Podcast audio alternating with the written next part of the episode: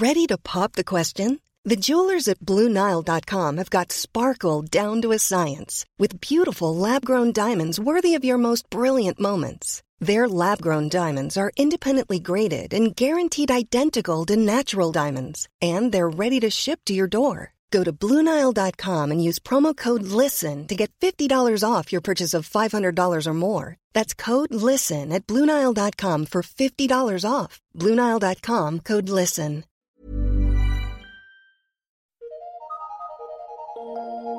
Eu sou Mário Persona e essas são as respostas que eu dei aos que me perguntaram sobre a Bíblia. A pergunta do leitor é: por que a mulher é vaso mais fraco?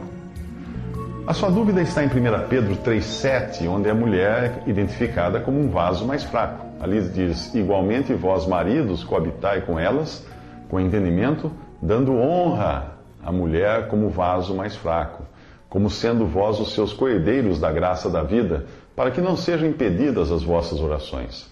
Esta não é uma verdade muito popular em nossos dias, quando se fala tanto em igualdade entre os gêneros. Mas se bandidos tentarem invadir um lar, a imagem que me vem à cabeça é a do marido se preparando para lutar contra eles e a esposa levando as crianças para o quarto. Eh, como o homem tem uma constituição física mais robusta, é esperado que ele seja a primeira linha de defesa, de enfrentamento, ficando a mulher então com um papel mais de proteção da prole, na segunda linha de defesa. Além disso, raramente se ouve falar de mulheres bandidas tentando invadir uma casa. As mulheres são rápidas em protestar contra a designação de vaso mais fraco que lhes é atribuída nessa passagem. E, e quando elas fazem isso, elas geralmente perdem de vista a ordem dada ao marido para que dê honra à mulher. Também perdem de vista o fato de que a passagem fala de uma posição de igualdade perante Deus, já que ambos são coherdeiros da graça da vida. Está dito na, na passagem. Portanto, nós temos duas coisas ali: a mulher em sua condição no mundo e na criação, obviamente mais frágil em sua constituição física e emocional, e a mulher em sua posição em Cristo, como coerdeira juntamente com seu marido da graça da vida. A incapacidade de alguns entenderem quando a Bíblia fala da condição e quando ela fala da posição é que faz tantos acharem que a palavra de Deus seja machista que priorize os homens em detrimento das mulheres e coisas do tipo. Na verdade, o problema todo está na ignorância de quem não entende o texto divino. E tampouco observa que existem distinções na ordem dada à criação, porém igualdade na posição em que cada um é colocado em Cristo, como nova criação em Cristo. Em suma, a Bíblia nunca diz que a mulher é inferior ao homem mas mostra que ela é diferente física e emocionalmente, além de Deus ter reservado a ela um lugar diferente do homem na esfera da criação. Do mesmo modo como temos pessoas acima ou abaixo de nós na vida, na escola, no trabalho, na sociedade em geral, por uma questão de ordem e não de qualidade, nós temos essas coisas também na palavra de Deus para as coisas aqui neste mundo. Mas quando o assunto são as coisas de Deus, não é preciso muito para se observar que as mulheres costumam ser mais devotadas a Cristo do que os homens. Não era pequeno o número de mulheres que seguia a Jesus e foi, as, e foi dada às mulheres, Cristo deu às mulheres o privilégio de serem as primeiras a anunciarem a sua ressurreição. O trabalho delas é mencionado ao longo de toda a Bíblia, inclusive em situações quando os homens que deviam tomar a dianteira se acovardaram como fez Baraque, que não quis enfrentar o inimigo, a menos que, que uma mulher, Débora, fosse junto com ele. O diálogo entre Baraque, que devia ser o comandante, e Débora, que ocupava a posição de juíza numa época de fraqueza e abandono por parte dos homens, revela que Baraque perdeu a honra da jornada por não assumir o papel que devia ter sido dele. A passagem diz, abre aspas, então lhe disse Baraque: Se fores comigo, irei. Porém, se não fores comigo, não irei.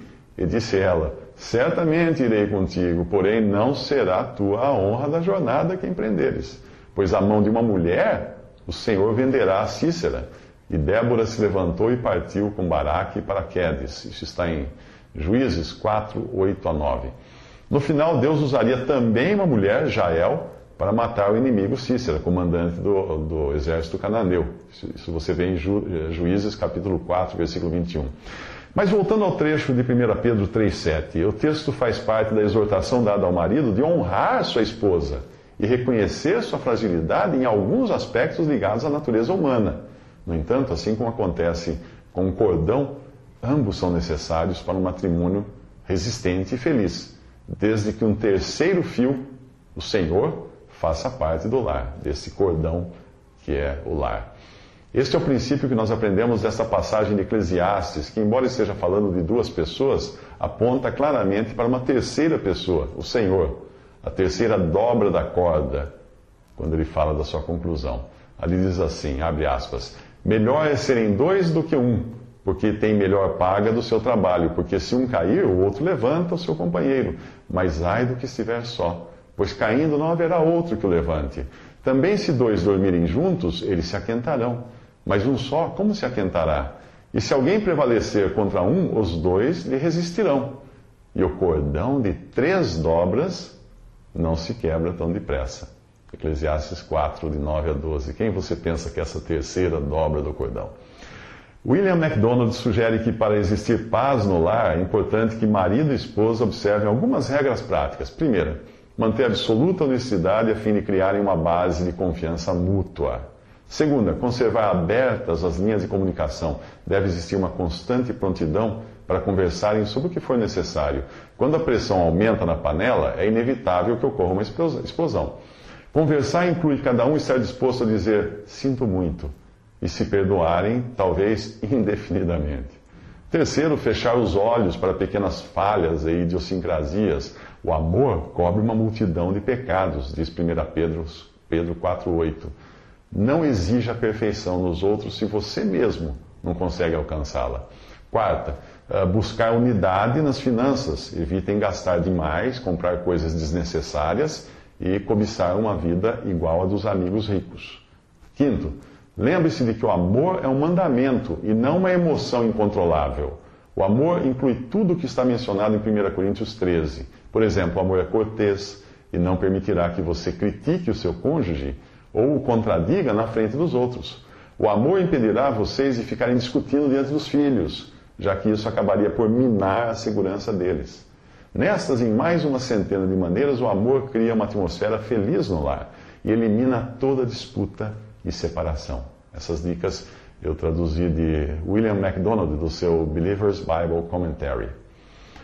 Ainda que eu fale a língua dos homens e dos anjos, se não tiver amor, serei como bronze que soa ou como símbolo que retine. Ainda que eu tenha o dom de profetizar e conheça todos os mistérios e toda, toda a ciência, ainda que eu tenha tamanha fé a ponto de transportar montes, se não tiver amor, nada serei. E ainda que eu distribua todos os meus bens entre os pobres, e ainda que entregue o meu próprio corpo para ser queimado, se não tiver amor, nada disso me aproveitará. O amor é paciente, é benigno. O amor não arde em ciúmes, não se ufana, não se ensoberbece, não se conduz inconvenientemente, não procura os seus interesses, não se exaspera, não se ressente do mal, não se alegra com a injustiça, mas regozija-se com a verdade. O amor tudo sofre, tudo crê, tudo espera, tudo suporta. Isto é 1 Coríntios capítulo 13, versículos de 1 a 7.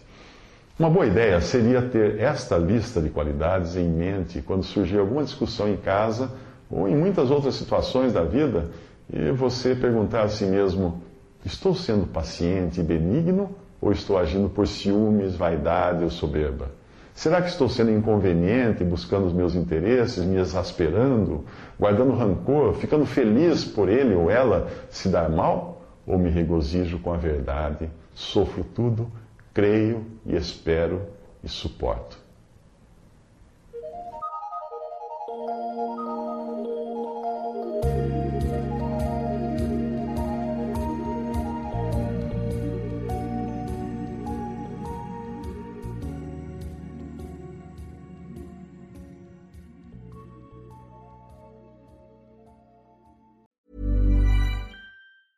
Mom deserves the best, and there's no better place to shop for Mother's Day than Whole Foods Market. They're your destination for unbeatable savings, from premium gifts to show-stopping flowers and irresistible desserts. Start by saving 33% with Prime on all body care and candles. Then get a 15-stem bunch of tulips for just $9.99 each with Prime. Round out Mom's menu with festive rosé, irresistible berry chantilly cake, and more special treats. Come celebrate Mother's Day at Whole Foods Market.